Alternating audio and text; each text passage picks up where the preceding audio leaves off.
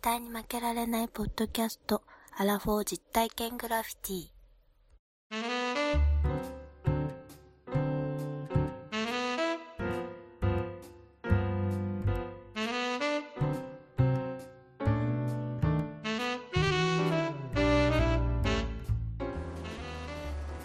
アラフォー実体験グラフィティ絶対に負けられないポッドキャスト、えーこの番組は人生においての遊びをテーマに負けられないアラフォーの男2人が井戸端会議的に話したり考えたりする実体験型トークパラエティですパーソナリティの2人がお互いにコーナーを持ち寄りそれについていろいろな話や意見を交えて発信していく番組です明けましておめでとうございますハッピーニューイヤイーエハッピーニューイヤー !2019 年1月1日でございます。どうも、皆さん、明けましーイお、てめでとうございます。おめでとうございます。どうも、サイコさんです。はい、わなです。どうも、ワンダーさ。はい、どうも、明けまして、おめでとうんごいざいまやー、すよ。紅白見ましたえーみ、見たと思う。み見まし、見ました。見ましたよね見た見。今年、嵐の紅白スペシャルメドレー良かったですよ。 それ、毎年やってるやつやんけ。多分、ダパンプの USA も良かったと思うんですよね。それもう大体予想つくやんか。カモンベイビーアメリカが良かったんですよ ね。もうあの人たちね、もう膝がおかしくなるんじゃないかなと、僕はもうずもうずっとね、一茶の膝のことばっかり考えてますよ。本当ですよ。あれすごくないだってあの動き。休むとこあるよ、あんなことしてたら膝のね、軟骨すり減ってね、なくなっちゃいますよ。本当に、いや、ずっとあれやってるわけじゃないから本。当に心配。もうね、あの人、あの人たち多分もう去年からずーっとね、あればっかりで、ねうんテレビ出てるからね、もううんね、多分正直嫌気さしてると思 いますよ。マジで。確かにね。マジで、本当に。確かに結構あの準備体操念入りにやらないといけない感じだよねうんいや、でもさ、あれやっぱすごいのはさ、あの、マンネリさせたらダメじゃない、自分たちが。それをずっとやっぱ新鮮な気持ちでやり続けれるなんかコツみたいなのが多分あるんだろうなと思うけど。ユーロビートですよもう昔我々があ20年ぐらい前に流行った曲が今年またリバイバルして戻ってきたみたいな感じですよねあ、そうだよね、本当に。あの、やっぱノリだがってそうだダもん。パンプなんてどっちかって言ったらヒップホップ系とヒップホップダンスをやってたイメージがあるけどああ、そうですね。。今これですすよユーロビートに大転換してうんまあこの売れ方ですから売れたなんてもんじゃないよ。あんなねああ、え本ねえ当そそんう。な感じだだねから俺たちもなんかその子供向けのなんかやったらいいんじゃない、俺たちがやるのみんな、元気みたいなさ、なんか、やろうよ、なんかちょっいやもうと。そんなワクワクさん的なやつでやろうよ、なんかちょっと。そんなお兄さん的なやつですか ?NHK に出てくるような。だから僕らもたまに、だから着ぐるみ着たりとかさ、あじゃじゃ丸とか言わないとダあ。メピ。ッコロた、まに。ポロおろリいいでしょ。下ネタ言うなっつうの。ー。いやいや、絞れたっちゃうわ。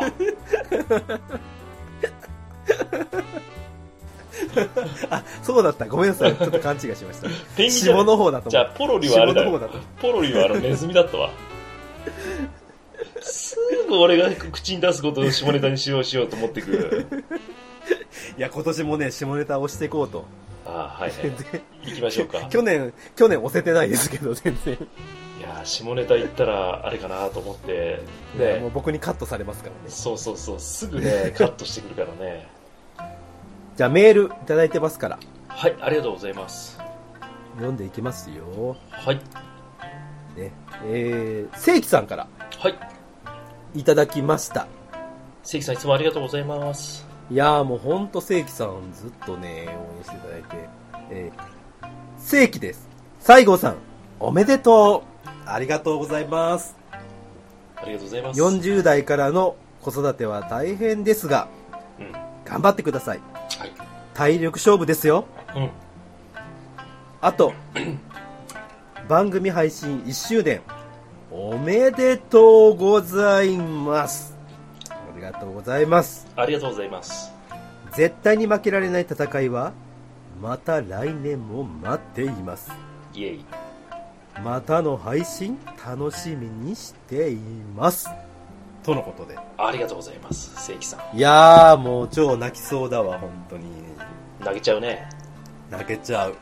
ね、ありがとうございます、正規さん。いつもちゃんとね、こうやってリアクションいただいてね。いやーめちゃくちゃ嬉しい。いです。もう本当に。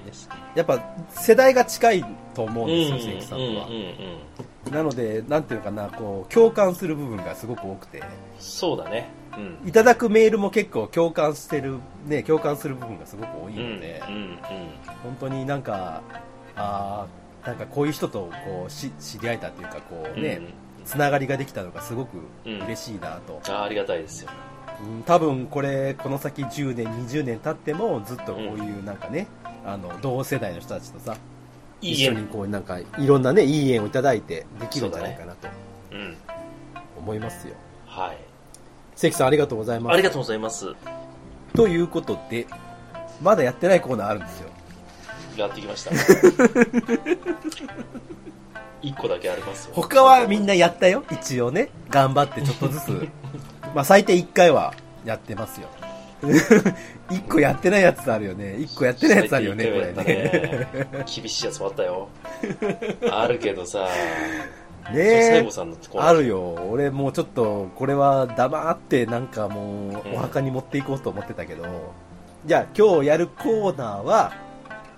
何かと言いますと、昭和プレイバックプレイバッおー出た早くない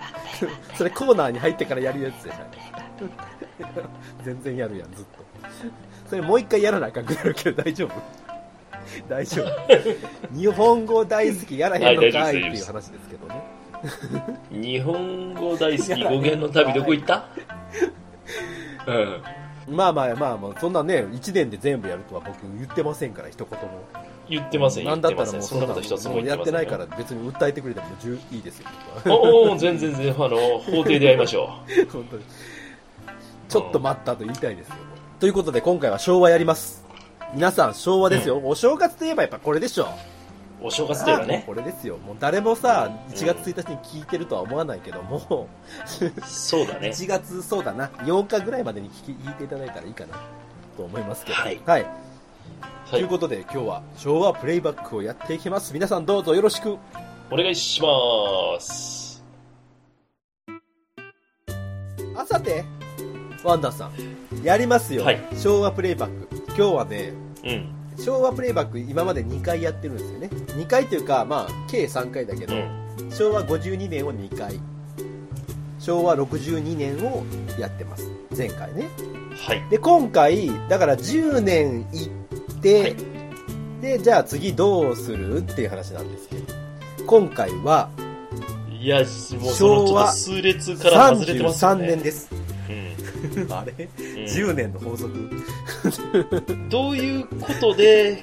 今回この昭和33年を選んだそうの思か。うでしょまずさ、西暦で言った方が分かりやすいんじゃないそ ?58 う年。そうそうそこそこですようん。うん。西暦1958年ですだから今年が62年前だって2019年だからもうおよそ60、えなるほど。 62年前かもうだから還暦の人が、ちょっとね前回の2回やったプレイバックっていうのは僕ら生まれた後の話って言いますだかららね逆に言うと僕ら全然想像つかないんです、どういうこでとなんでこの年を選んだかっていうことなんですよワンダーさん僕は一つ気づきましたよこれ一つ気づいちゃった来てるって話ですじゃあ一個質問していいですか去年2018年にうん。ある一つの出来事2025年に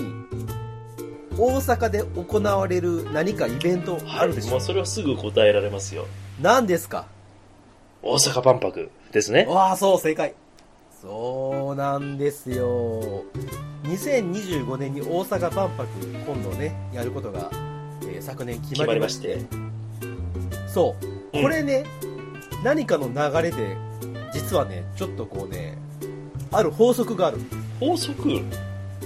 大阪万博っほてむあのかつてう。うのん。エキスポですよ、そうですね。それは1970う年ん。やってるんです、わかりますよ。万博公演もね、この間、そう西郷さんとも行きましたからね、そうですツイッターの。そうですうん。それでねうん。その前に、大阪万博が行われる前に、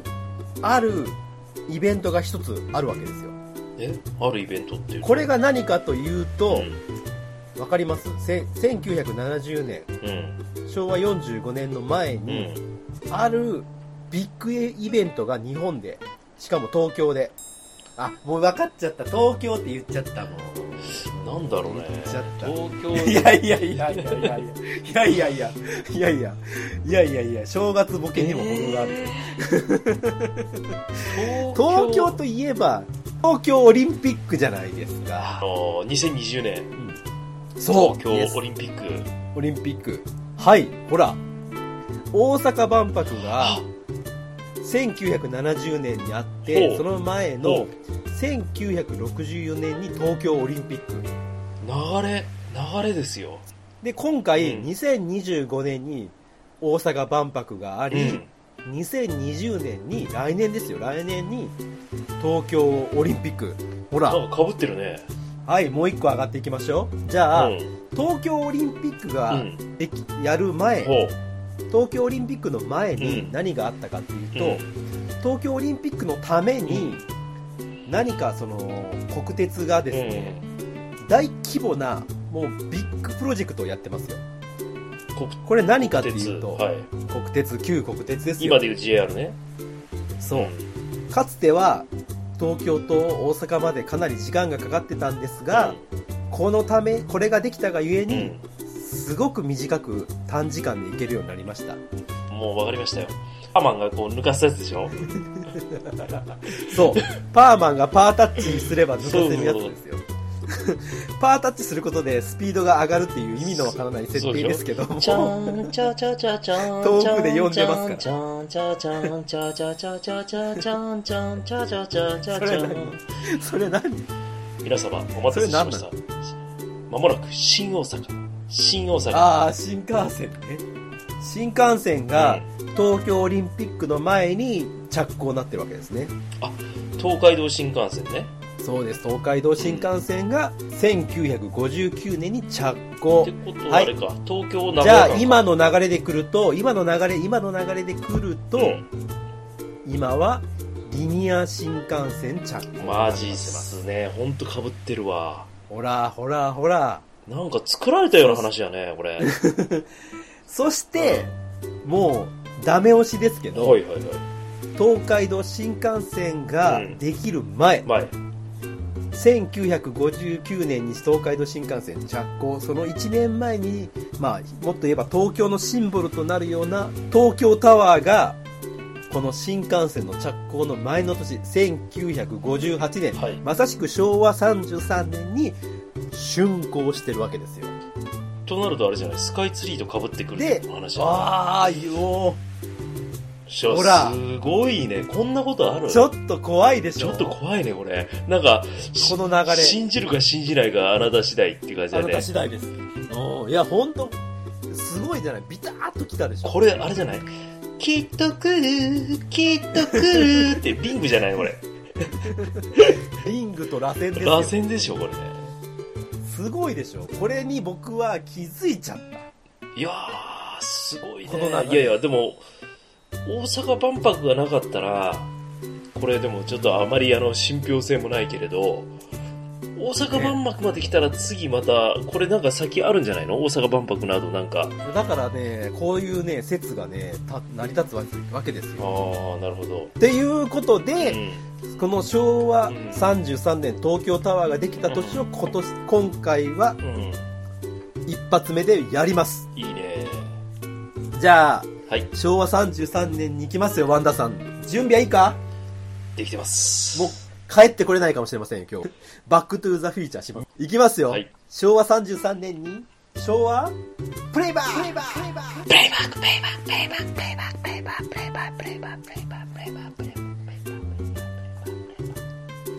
秀逸いいねヒカキンあー来ました TV いやなんかめっちゃ好きなヒカキンはい。昭和33年ですよワンダさん来ました、うん。えっ、と、戦後から13年経ってます。それでも13年しか経ってないんだね。経ってないよね。経ってないな。じゃあ、どうしょう、ね、その昭和の33年っていうのが、うまあ、どういう風な、えー世の中だったのかっていうのを、ちょっとね、僕らはもうわからないですけど、紐解いていきたいなと、ん。はい。まあ思います。ちょっと大まかな出来事をね、ほざっと言っていきたいなとう。あ、思うんぜでひすぜけひどぜも。ひ、お願いします。まあ、あの、時系列でいきますとう、ん。 1月に、ほい。東京通信工業、今のソニーですね。昔東京通信工業だったんだ、ソニーって。そうう。んで、その年に、ソニーっていう名前に社名変更してます。へえ、そうなんだ。通信工業あそうソニ、ーあれじゃない、ねあの、森田明夫と伊深勝じゃないの創業者。知らんのかい僕はもうソニーといえばプレイステーションっていうイメージしかないソニーといえばウォークマンでし ょ。タンタンタンタンそプうレイステーションウ ォークマンでしょ。いやいや僕らの世代はウォークマンですよはい。でそのソニーが、はいまあ、社名変更はい。そしてうん。昭和ワンダーいきなりクイズおいきなり来たね問題ですはい。ゴッドフレッド・キアク・クリスチャンセンがある有名な玩具をはい。特許申請しましたほう。その有名この年にねこの年に特許申請した有名な玩具おもちゃですね、うんおもちゃとは何ちょっともう一回、あの、最初の小文字言ってもらえますゴッドフレッド規約クリスチャンセンデレレッツってシンキングタイムデレレッツってつってってれってれえれつってってれなんだろうデレレッツってつってってれってれれつってってれってれれ長えな、おい。答えをどうぞゴッホより、ピカソより、ラッセンが。ブーブーブーブー違う違う違う、けん玉けん玉。クリスチャンセンって言ってるからラッセンと引っ掛けてる ゴッドフレッド規約クリスチャンセンだから、ラッセンが好きかなと思ったんだ けど。しかもその後、けん玉、けん玉って言いました、ね。けん玉でしょ、けん玉。はい、不正解。南極の方じゃねえ。えー、天下ジェアの方でじゃないですね。大丈夫ですかそうそう。 はい。違います、違います。はいヒント、じゃあヒントを出しまはしいょう。。はい。あのね、これはね、ほんと独特なんですけど、うん。このおもちゃって、うん。映画のシリーズで、うん。いろんなシリーズの、その、シリーズもんとして出してる。え例えば、ハリー・ポッターシリーズとかで。スター・ウォーズとか。もう、スター・ウォーズもあるし、それめっちゃ有名ですよ。映画シリーズで、このおもちゃのシリーズがいっぱい出てます。えー、なんだろう。これわかるでしょ。もうみんなわかってますよ、多分。えー、嘘わかってますよ。全然出てこない。マジですかラッセンが好きだから。ラッセンに引っ張られすぎ なんでじゃあ、それどっち全然わからへん。ほんまじゃえもう一個ぐらいヒント出てこない。もうあ、こヒれン。ト。うん。もうでも今の結構なヒントですよ。じゃあ、いや、おもちゃっていうと、やっぱり、なんていうかな、うん。組み立てとか、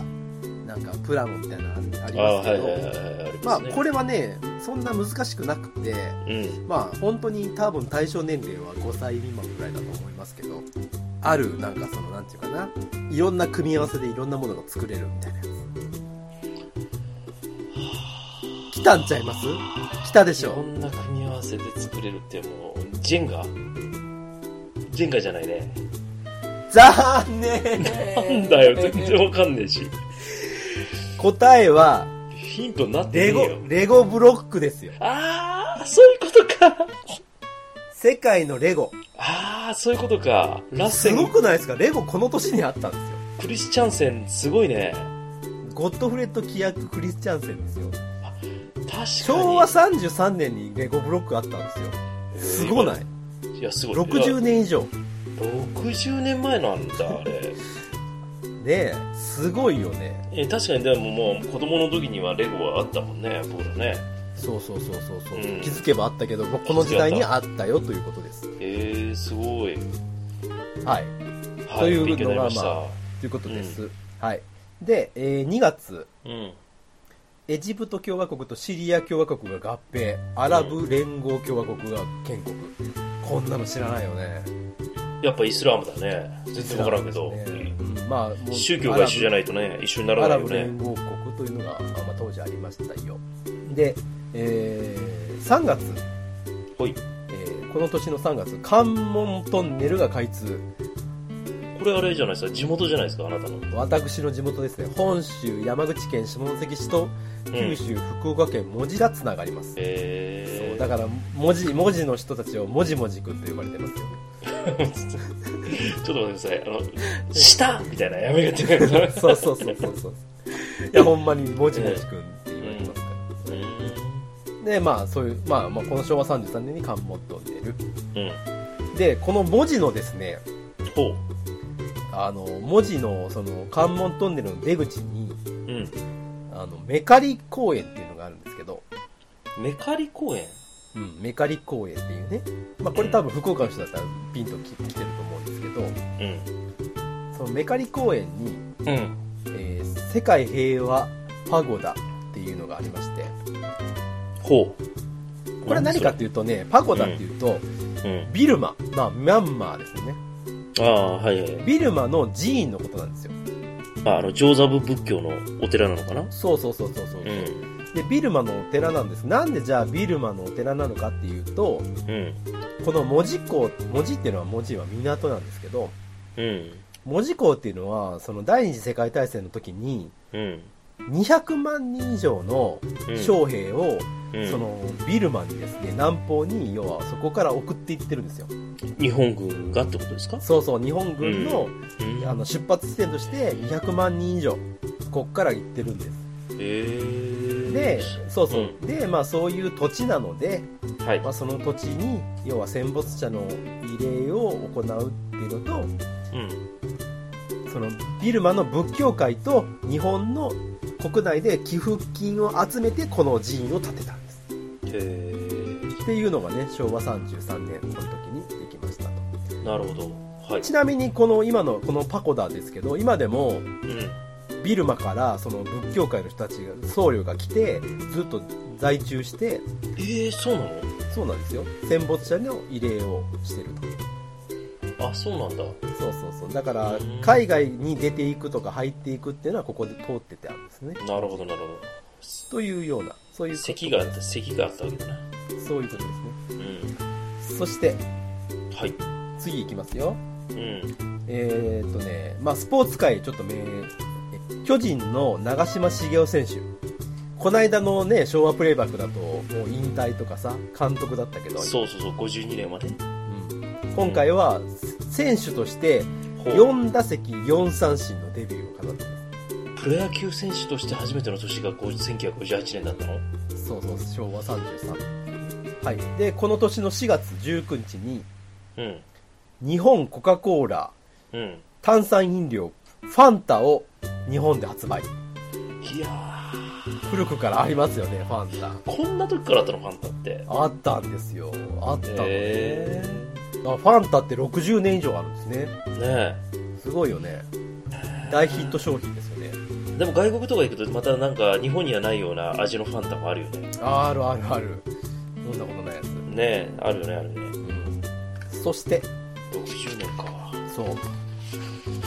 えー、6月まで飛びますけども、うんえーシチズンうん時計のねシチズンが目覚まし付き腕時計のアラームを発売名前があここからアラームっていう風になったのかなアラームっていうのを腕時計をねシチズンがこの年に、日本のあれだね腕時計メーカーっていうのは結構ねすうん先進的なものを作るわけだねやっぱ昔からそうですね本当に、うんうんこの年にできましたよとはいそして6月15日ピザハットが創業ちょっと待ってもうすでにこの時にピピザザハ食ってたットねすごいよねこれだから日本じゃないのかなピザハットってどうなんだろうね海外で、うんだって昭和33年にまだピザ食わないでしょいやー食わないね多分外資系だろうねもとそもうとだよね、うんまあ、そのピザハットが創業しました、うん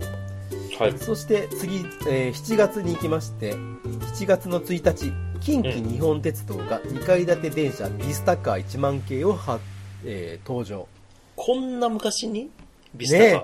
ビスタカーってもうこんな長いんですね歴史がね近カー鉄のビスタカーいやー近鉄そうだね乗ったことありますよ、うん2階建ての電車ね、 2階建てです、うんうんというような、まあ、この時代からありましたよと、うん。そして8月入りまして、ほえー、本田技研工業がスーパーカブを発売う。これ伝説の原付じゃないです か。株エンジンの、スーパーカブですよもう1足、2足、3足、4足、ニュートラル、1足、2足、3足、4足、ニュートラルでしょ下にどんどんどんどん落としていくやつじゃないああそうそうそうそうそうそうそうそうねえスーパーカブこの年から発売されたとはい。ねもう農家のおっちゃんといえばスーパーカブですけどねいや、株乗ってましたよ。ほんで、冬になったらうちなんか田舎だったからさ、あの、寒かったから、こう、手袋みたいな、こんな、あの、あの、毛皮の手袋みたいなのをつけて、株に。ねえうん。本当にななんかありましたよなんかこうハンドルのとこにねつけるやつ そうそうそうそう。あったよね懐かしい 懐かしいね。懐かしいうんはい、で、えー、とこれすごいなと思ったのがね8月3日うん。アメリカ合衆国海軍の原子力潜水艦ノーチラス史上初めて北極海の北極点地点を通過えー、これすごないこの年に原子力す潜水艦作ってたんだよすごいよね。すごいよねえ。こんなのやっぱ日本かなうわけないよねって思うけどかなわけねないよ、かなわけない、かなわけない。えうん。すごいよ、うん。確かにそのまあ戦争の道具ではあるけどもうん。まあ、この年にもうね北極点をそうやって、まあ、潜水艦で行けるぐらいの、まあ、技術力があったとはい。いうことですねはい。でえーっとね8月25日ほう。日清食品が世界初のインスタントラーメンチキンラーメンを発売西郷さん、この間、あの、我々、ゴールデンウィークに、池田行ったでしょああ大行阪っのた行った行けた池田の駅の近くに、カップヌードルミュージアム、大阪池田あるでしょああこれこそまさしくね日清食品のそう、日清食品の創業者の安藤桃福っていう人がいて、はいはいはいはいうん。で、この間ね、横浜のみなとみらい行ったら、カップヌードルミュミュージアムがあるんですよ。あそうなのそう。だから、創業の地は大阪の池田だけども、うん横浜のみなとみらいにもあるんですよ、同じのあが。日本で2つだへけ。そうそうそう。えそうなんだ歴史のあるでも会社ですよねね、日々清らかな食材を食べるみたいな感じで名前つけたみたいですから。なるほど。そして、はい。先ほど長島さんの話をしましたが、はい。この年の8月31日、早稲田実業の王貞治投手の巨人入団決定。 もう、どの年で行っても出てくる王さんは。出てくるね。 出てくる、52年も出てくるし。今、でも一つちょっと気になる点ありませんでした。え王貞治投手。あえピッチャーだったのそうですよ。王さん、ピッチャーだったんですね、最初。じゃあもうやっぱりあの、もう漫画のような、今で言うと大谷翔平ぐらいの 4P 王さんみたいな感じで しょ下ネタじゃないよ。いや いよ4番ピッチャーだから。そうそういやあのねそうなんですあの王さんねピッチャーだったんですよこれ有名な話でえー、そうなんですかででもピッチャーでうまいこといかずにうん。そこでバッターに転向をねした方がいいんじゃないかって言われて、バッター転向して世界の王ですからいやー、すごいね。すごないだってピッチャーやったんよねえ。それがバッター転向して一流になるって本当にやっぱねこの人の努力ってすごいと思手なんかもう豆まみれだったのね、きっとね。うだから必死でやったんでしょううん。すごい人です、やっぱ。ねねすごいやっぱ尊敬すべき王さんはい。はい。じゃあ次いきますよはい。 9月9月に入りました、はい。じゃあ9月1日我々にとってもすごく大きなことがありましたどういうことですか朝日麦酒が日本初の缶入りビールを発売朝日爆酒って朝日ビールですよね。そう今の朝日ビールですこの年へにー朝日ビールが日本で初めての缶ビール朝日ゴールドを発売しましたキリンじゃないんだね。朝朝日日ながん一番です最よ初なんですよ。へーでもここであれじゃない。はい。昭和ワンダーいきなりクイズじゃあまた や。またかよ。 2はい。はいはい。クイズですよどうぞどうぞ。言ってください。じゃあこの時にはい。発売されたビールねの値段、この時に発売されたビールの値段 350ml 缶はいくらだったでしょうかえ今230円ぐらいでしょシンキングタイムてれれつってつってってってれれつってつってつってこれねちょっとね難しすぎるんでねうんあのちょっともうヒントはヒントを差し上げますはいえーとまずね当時の大学の初任給ですようん大学卒業の初任給が1万3500円 安っ安いねなんかあの1万3500ドンとかいや 1万3500バーツとかじゃないの1万3500円はいでえっ、とねこの当時かけそば1杯25円はい食パンは1斤30円こんな時代ですかけそばが一杯25円ってことは今そば食おうとしても5600円するもんねそうそうそうそうそうそうそうそう食パンだって200円ぐらいするじゃんさあみんなで考えようちょっと懐かしいななんかえーっとさあでもかけそばの倍ぐらいしたんちゃうかなちょっと高価で高値の花みたいな感じのイメージがあるからまあ50ビールビール今じゃあ今先ほども言ったよう50に350でさまあうんビール買ったらまあ250円、まあ、300円弱ですよね、うんうんここから考えた場合いや俺50円ってさっきから言ってんだけどああ50円で言っ てんのあ50円で言ってんだけどあもう答え言ってる答え言ってる50円でしょかけそばの倍タぐらいタかなタタタと思ってなでか なんんででクイズ年の差なんての音になんだよそっから正解ははい75円でした高っまあま高あだね高いよね まあまあ高いだってかけそば1杯225円ですようんっていうことはだからまあ今かけそば安くてまあ390円、まあ、400円ぐらいとしましょうようんこれの3倍ですからねあ3倍ちゃうわ1.5倍だそれはでもいや違うわい一般大衆は飲めないよ気軽に、 2.5倍かうん、かだからかけそばが25円でしょだから75円だからかけそば3杯分ですよねへだえかそらそんなのはその気軽に飲めないよね400円だと考えたらかけそば1杯400円だとしたら1200円ああそれは無理だわもうだってちょっとたお高いバーのねジャック・ダニエルだよそれじゃうん新地で飲んでも1200円しないんじゃないですかっていうぐらいの値段でね、まあ、当時このやっぱ缶ビールっていうのはすごくね画期的だったんですよ、やっぱりね何がいいかっていうと冷えやすいそうだね缶だから熱伝導がいいもんねそうそうそう、うん、うんそれでまあやっぱりまあそのなんていうかな冷えやすくてそしてうんまあお手、まあ、手軽に飲む飲めるはいはいはいあれなんちゅうのこう缶のプシュって開けるププルタブみたいプなルタブそうプルタブじゃなかったんですよ、うーん缶切りで2つ穴開けてプシュップシュって 空気穴と飲む穴ああそういうことそうそうそうそうやってやってたらしいですよそれでコップに注いで飲んでたらしいまあまあそういうねビールが初めて缶ビールが出た年です、そしてまあ次行きましょうか10月には、えー三菱鉛筆がユニを発売これって昔の鉛筆必ずユニって書いて ある書いてあったよねユニ懐かしい懐かしいよねユニそして11月入りましてはいえーこの年の11月1日大阪、東海道本線東京大阪間でうん国鉄初の電車特急ですよまだ電車特急こだまが運転開始こだまってあのこだまですかそうこれがですよだからへーこれが新幹線のこだまの由来になってるんですけどへえそれは知らなかったこだまのこの名前はうん大阪と、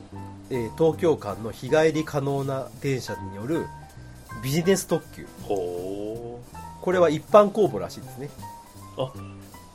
うなかなかネーミングセンスにね優れてますよねただまあ行って帰ってこい、行って帰ってくるからでしょうねこだおまーなるほどなるほど、って、うん、でまあ、うんまあそれでまあこだまっていうのができたんですけどでそその後ですその後に東海道新幹線開業に伴う大阪東京間の急っていうのはなくなったんだけどうんこの名前だけは残って新幹線のこだまとして今でもずっと使われてるといやーそういうことなんだそれやっぱルーツ知らなきゃねね、普通に流してるとこだよね。そうそうそうそうこういう風にね、なってそして次のうん、あれですけど11月入ってですねうん。この年にはい。この年この昭和33年当時の皇太子昭仁親王と正田美智子さんのこの時に婚約してそのやっぱり初の民間の皇室に入った人なんでそういうことですミね。ッチーブームというのができるねミッチーブームがありましたえー、ミッチー来たけど、サッチー来た。と そっちじゃねえわあ、そっちじゃない。懐かしいわそれもちょっとうん。中島来たけど、磯野来て ない。何なのその中島と磯野のやああ、そうか。つ野球しようぜじゃないんだよ野球しようぜっていう。磯野じゃないん だよ、はい、そういうまあそういう時代です、はい。はいはい。で、えー12月入りましてうん。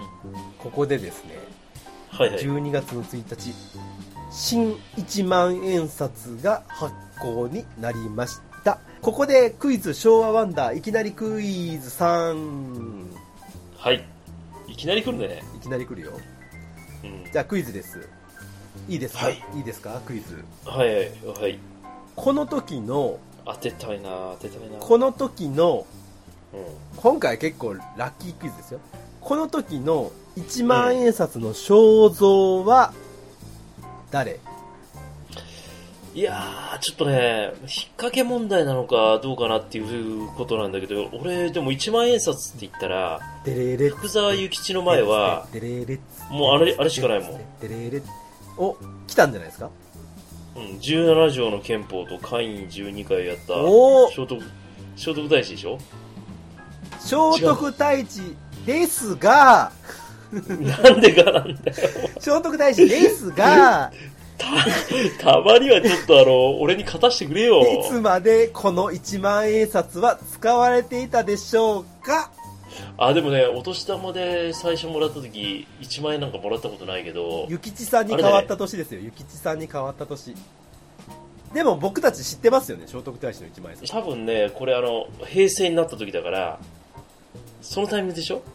?30 年前だよ、だからう。ーん違うのどうかな ?1984 年。適当に言ったけど。 1984年でーでーでーでーでーブーンもう全然じゃないですかどこだよ、ワンダーさんどこだよい。やでも惜しいよ1986年変わらんやん。 いやいや2年違うから昭和そう61年まで使われてました聖徳太子聖徳太子が。だって、500円札が板垣大輔だったもんね。そうそうそうちなみに、ねこれっていうのは、あの言ったらちょっと重複してるその福沢諭吉さんになるなってから、うんえーいきなりパーンって変わったんじゃなくてほう。先に昭和59年に福沢諭吉さんが出てきてて、でそれからちょっとずつそのた聖徳太子はもう使われなくなって昭和うん61年にもう廃止廃止っていうかもう使え、うん使いませんよってなったっていうかことでだから福沢諭吉さん昭和59年からですねということらしいああ、そういうことなんだ。だからある意味、えーある意味ちょっと合ってるんだけど、うんだからこの一万円札は昭和61年まで使われてましたよっていうことですまあそういうことでね、まあ、若い人は知らないかもしれないけどね、このあの福あえー、と聖徳太子の一万円札ねそうそうそうそそういうのがあったんですよう。うん。東京タワーの正式名称って知ってます東京、なん だろう、東京タワーは東京タワーだと思ったけど、通称名なんだよねえそれ正式名称はねああ、日本電波塔ですあそういうこと。高さは知ってます、高さ東京タワーの高さこれ、それはもう、あの、バカにしないで、あの、333うメわーすごい今日初めて正 解したートル。いやいや、それはわかるよ。うんそうなんですで、うんなんでじゃあ東京タワー建てようかっていうと、うん。まあ、当然ですねそのテレビが始まったんですけど、当時は各局そのテレビ局がそれぞれその電波塔を建ててたんです、なそれ何あの、民間のテレビ局放送事業者が立ったのそうそうそう自分たちのテレビの発信をするために電波塔を建てたんですけど、うんまあその高さ150メートルとか170メートルとかいろんなやつが建ってうーん、確かに確かにそうだねでもその高さだとうん半径70キロしか行かないんですよ。全然ダメでもしょう全然なんですだから、100キロ以上離れた、その千葉県の銚子とか水戸とかには行かなかったんですよ、電波うが。んまあそうなるよねうんで、しかも、その、受信アンテナ、いやなんていうのテレビの上とかに立ってたでしょ、うん立ってた立ってたあれってやっぱり方向をちゃんと合わせないと、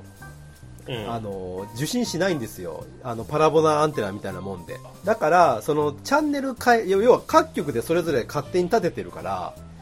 方向が全部違うわけですよ。ああそれ具合悪いよねだから、チャンネル変えるごとにアンテナの方向を変えなきゃいけなかったんです。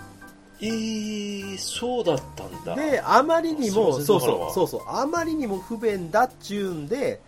じゃあもう、でっかいの立てましょう。みんなでた、そうそう。合理的にみんなで立てましょはう。っいてはいなはっいて、その当時の郵政省のんその電波管理局長のうん浜田さん、浜ちゃんが、なん だよとつれか浜田重則さんという人、まあ、はまあ、 はその浜ちゃんがはい、はい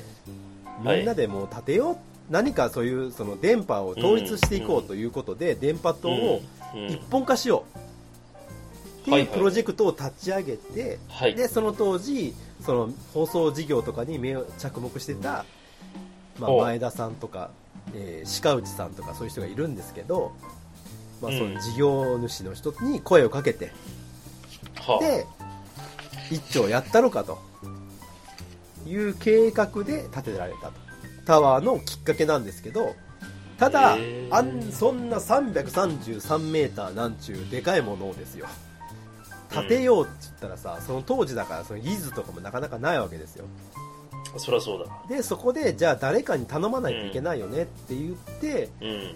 その名古屋の電波塔とか通天閣を設計したうん日本のこのタワーですよね塔の博士と言われたうん内藤多仲という人、あーこれあの通天閣見学しに行った時に見たかもしれないねそうなんですうね、ん内藤有名な人有だよ名ねな人内藤多仲という人そのうん日本のもうとそのタワーを建てるその設計の父みたいな人なんですけどはいはいはいその人に依頼をしましたへーで総工費がなんとですよ30億円なんか、もう少しいってる感じもするけど。いやいやいやまあねさっきのビールのさ話っき言った通り、1万3、1万3500円のそう月給からしたらすごいことだよね。 30億円ですよ30円億んとちゃうでいやいや、全然思思んないんですけど、それは30億円 今の。なんか、あなた滑ってますよ い。やいやいや、滑ってないよ。まだまだ滑らんなでしょ。今。はい。あー滑らんな。で、まあ、30億円かけて1年半という、はい。延べ、しかもその携わった人の人数、延べ、21万9000人。それだけの人員と、それだけのお金をかけて、東京タワーは立ちました。これによって、要は、半径100キロ圏を、電波のうん、その、範疇とできたわけですね。へえ、すごい。100キロってすごいね、だかだらいぶ。かなりの、まあ、距離を、まうん。あ、あの行けるようになったわけですけどもなるほど。で、まあ、そのテレビとかラジオの、まあ、アンテナとして、うん。まあ、活躍するようになったわけですねはいはい。でその、えー勉強になりますこのね。東京タワーっていうのはやっぱりね今も昔もそうなんですけどやはりその観光としての人気もありましてはい。このね昭和37年には昭和天皇と皇后も見に来られてるへといえ。うような、まあまあそう言ってね、えー人気を博すわけです東京のシンボルとしてもう人気を博すわけですが、そして昭和64年、平成元年ですねにはいは来場者数が1億人を突破しましたほう。すごいね。そして1995年には1億2000万人を突破ということで、まあ、日本の、ね、総人口に当たる人数が見に来たとはい。そしてえで、まあ、あのーこっからですね、えーとうん2010年にー、うん。東京スカイツリーが338メートルに達したおかげで、えー日本で2番目に高い建物となってしまったと。なるほどというねことなんですね。それはもう時代のあれだから仕方がないことだよそうそねうそうで、まあ、2011年に、まあ、あの東京スカイツリーが完成しまして地上波デジタルの、まあ、放送が始まるところで送信もかつてのそのアナログ放送っていうのを停止させるということになったなるほどねテレビ買った時はさ、最近液晶テレビ買った時はアナログとデジタルと2つ分かれてたともんねそうですよもう今のテレビはもうデジタル一本だろうから、ただ今と今でも、まあ、一応ですねあのーまあ、ラジオの電波とかそういうものは出していっているわけですね、そうだよね、そう今でもまだまだあの使われてます FM とか AM だったら全然そんなねスカイツリーで飛ばさなくてもいいわけだからねただね東京タワーっていうとさっきも言った通り日本一の高さを誇るっていう風にこうイメージつけられてるんですけどうあのね実際日本一だったのはんうんもう数年間ぐらいしかないんですよえそう数なの年間っていうかまあちょっとの期間なんですよどういうことなんでかっていうとうんその当時はい小笠原諸島って日本じゃなかったんですねかつてはかアメリカだったってそこうそうそうと昔はねで、うんその小笠原諸島にアメリカが建てたすっごいでっかいロランタワーっていう電波塔みたいなものを建ててたんですねでそれがあったのでそれが日本に小笠原諸島が返還されましたとその時にはい要はそれもついてきたわけですよ、あそうだよね、うんでそれが1968年うんだから日本一だったのはその9年間ぐらい、うんそのロランタワーっていうのが来たんでねえー、そうなんただだ日本に返還されてその小笠原諸島が日本に返還されてからそのロランタワーは壊されたわけです、はいでその後にえっと長崎県の対馬にですねほオうメガタワーっていうのがあったんですこれも大きな電波塔みたいなのがあったんですねそれもたすごいあの高さがあったんですけど、まあ、それにゆずーっと譲ってたんですけどそのオメガタワーっていうのも解体されることになって、うんでそこから日本一にな返り咲いたんだけど東京スカイツリーができて、また抜かれもう東京スカイツリーに全部持ってかれたねた、その期間が11年間ぐらい、へーということでだからまああの日本一高かったのは、まあえー、と20年ぐらいかな、うああそうなんだそそうそうんな感じ全然しないけれどねんまあ、まあでも現在でも日本に2番目の高さの誇るということにはなってますよ、なるほどなるほどということでね東京タワーのお話です、はいあありがとうございました、うんうんはいじゃあもうこの話の最後に、まあうん我々の愛する愛してやまない沖縄にまつわる少し悲しいはいそして少しあったかい話をしてはい最後締めたいなと思うんですけども、えその年の8月ですねあの、はいご存知あの夏の高校野球お甲う子園大会があったんですがうんその時に初めて沖縄からうん沖縄県立首里高等学校がこの甲子園大会に出場しましたえこの年の、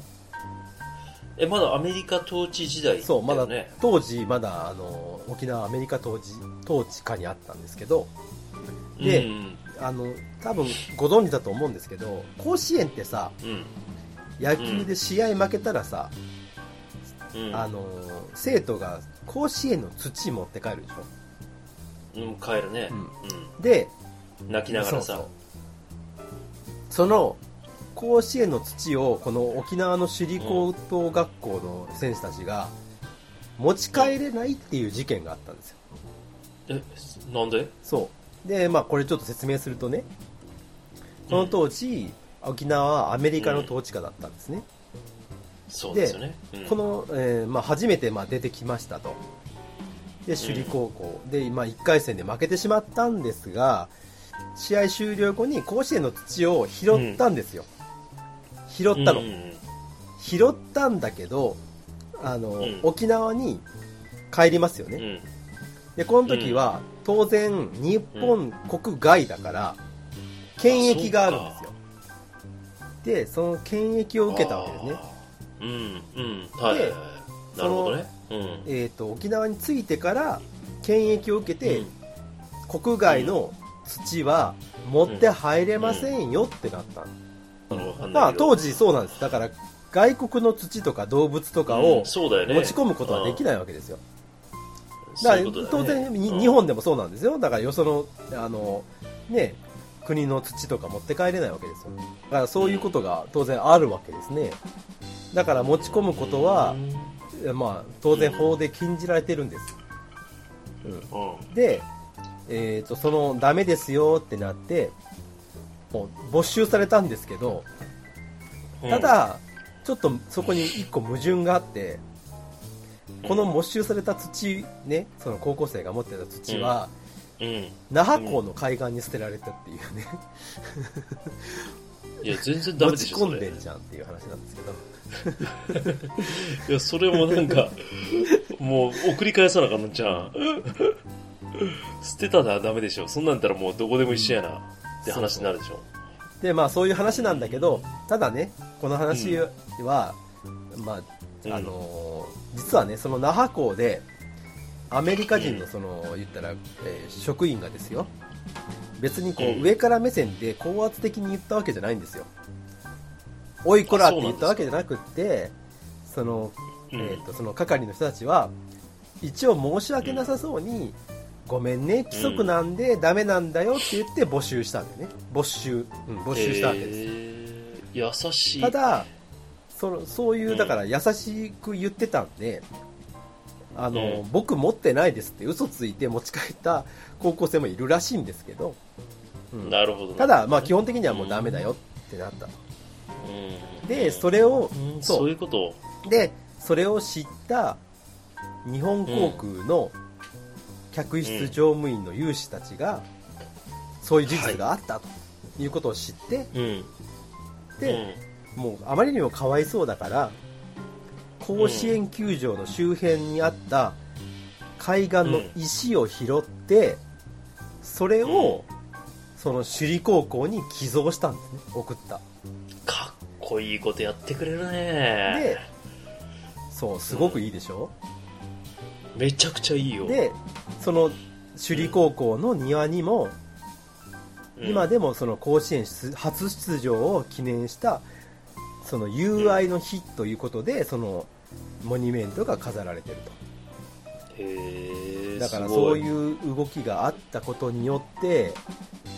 うんこの話っていうのがメディアで取り上げられて、うんここから沖縄返還の運動を加速することになったっていう、なるほどなるほどそういうことにつながっていくわけでめすちねゃくちゃいい話でしょこれいやーでもまだあの戦後13年のね、沖縄っていうのは我々想像ができないですけどねいや本今行く沖縄と、うんだからそういう思いをしてるんだけど沖縄の人たちって本当にすごいね、うん大変な思いをしてるんだけどまあこういう、うん、苦労かけてるよこういうことがあってね、まあ、その高校球児が、のそううんそういうあれが、あの話がよこう世論を動かしていくと。なるほど素晴っらてしいいうこ,、ね、こういうまあちょっと、まあ、少し悲しいけど少し温かい話がそうですねきっかけ作りになったことの年にありましたよっていうう。んなるほどいうことでこの昭和プレイバックを締めさせてもらいたいと思います。いやーよかった昭和33年すごいよかったよね。いやーよかったねでも一番最初に教えてもらったその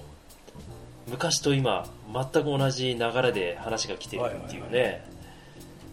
こんなことあいりやますーか本ね当にねこれはちょっと鳥肌ですよ。いやーでも本当に大阪万博まだ東京オリンピックは2年後、もう2年後というかもう1年もう来年ですよね。ねえ万博だって6年後だよもうその時いつだ俺俺らはもうアラフォー実体験とか言ってられないよもうその時もう名前変わってます やばいよアラフィフになってますあ もう危ないよねそういう年だよ、ね。まあ、そういうようなことで、昭和33年のお話でございました。はいどうもありがとうございました。ありがとうございました「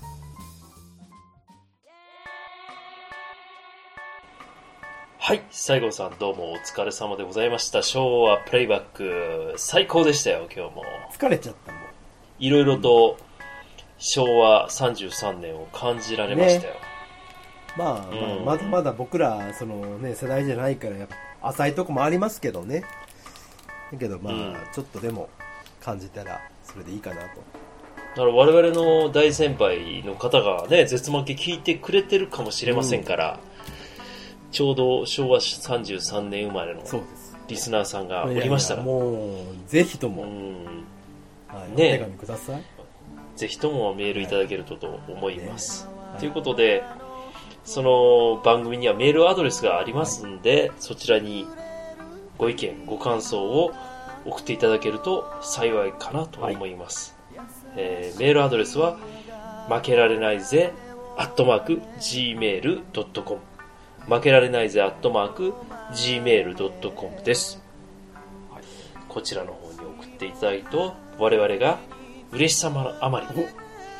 コウドリを、コウドリをすることでしょう。ああ、コウドリしてますよ。コウドリって何なのそもそも。ということで、正月一発目に昭和プレイバックということで、配信をさせていただきましたけれども。も、今年の絶負けはいろんなまたコーナーをやっていきたいと思ってます よ。また9つのコーナーありま今すか度もあら。ったっけ ?8 つじゃないねということで、えー我々の番組は、えー、Twitter でも、えー我々絶対に負けられないポッドキャスト、ハッシュタグ、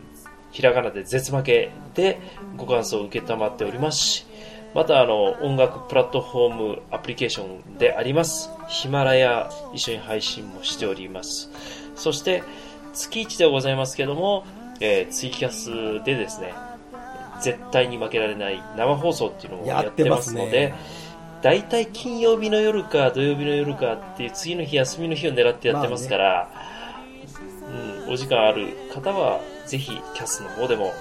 一緒にお付き合いをいただけたらというふうに思い生っますぽい話をね、してますから。はいそうですそっちはねあの真面目な話以外の雑談の話をしてますので、ぜひとも聞いていただければというふうに思います、次回をお楽しみにということでございます、この番組の相手はワンダーと西郷さんでしでた負けられないぜした絶対に諦めきれないのアホやからしめしめお汁今年も頑張ってやっていきますかす頑張っていく頑張ってやっていきましょうラジオやっていきましょうお汁粉何お汁下ネタじゃないで粉お汁粉しまあそうなのすやめてそお汁粉うって自分でお汁粉を下ネタっていうのはやめてくださいよ七草汁がいワンダさんああ下ネタだ下ネタ汁何なんですかこのこの流れ今年も頑張っていきましょう皆さんも体に気をつけて一年過ごしてくださいおみくじ引かなきゃおみくじは引かないといけないじゃあ今年もよろしくおお願願いいししまますバイならすお 今年初の清録はい清六はいありがとうございました景色